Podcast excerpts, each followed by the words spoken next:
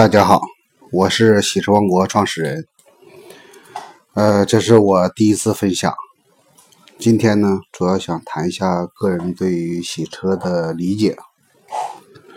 在中国过去的二十多年，洗车行业的发展还是比较快的。比如说，汽车从之前的呃很少的量，现在到中国的每个城市几百万辆车的非非常多。那洗车的需求也不断在提升。那车和人之间的这种关系，和人对于车的理解。也在发生质的变化，从之前的奢侈品到现在的工具，一个代步工具。那对于洗车的真实需求也在发生非常非常大的变化。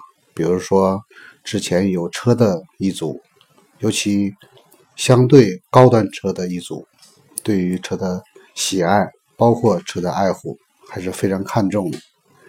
那洗车也是花了很大的价钱。对于洗车要求还是非常高的，那也就衍生了中国之前的很多一些 VIP 洗车，嗯，这也是一个客户是一个消费群体。那今天我想说的呢，就是未来的洗车和真实需求下的洗车行业会往哪个方向发展？洗车，它我个人的理解。它属于快速消费行业，跟快餐、加油站，包括便利店，它的性质是相似的。那快速消费行业，它要符合几个特点：第一，要便捷；第二，相对有效率；第三，价格相对合理。那这就带来新的问题：中国的居住环境大多数都是。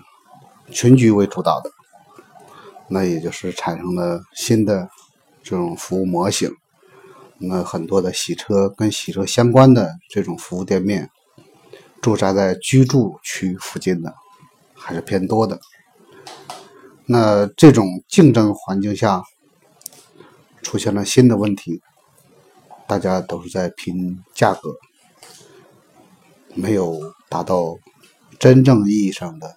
洗车质量和洗车效率都做成双赢的状态，所以说现在看到的洗车店盈利的都非常少，大家都还是以洗车为主要的一个导入口，进行导流，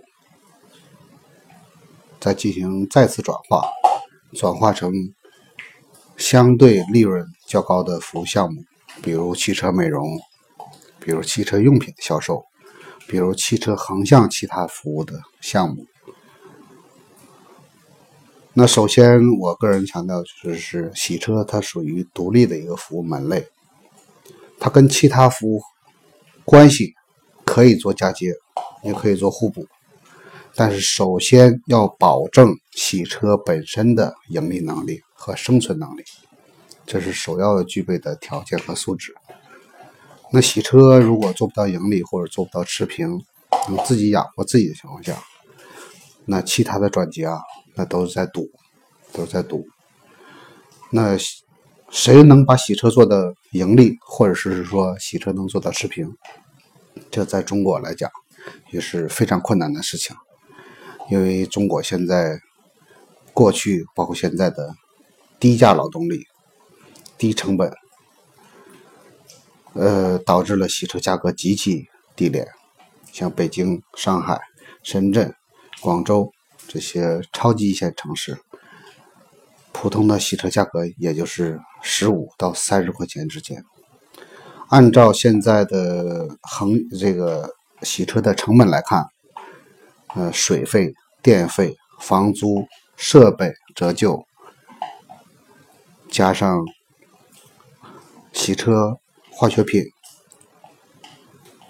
各种开销累加之后的成本，每辆车也不会低于像北京，也不会低于四十五到五十五块钱。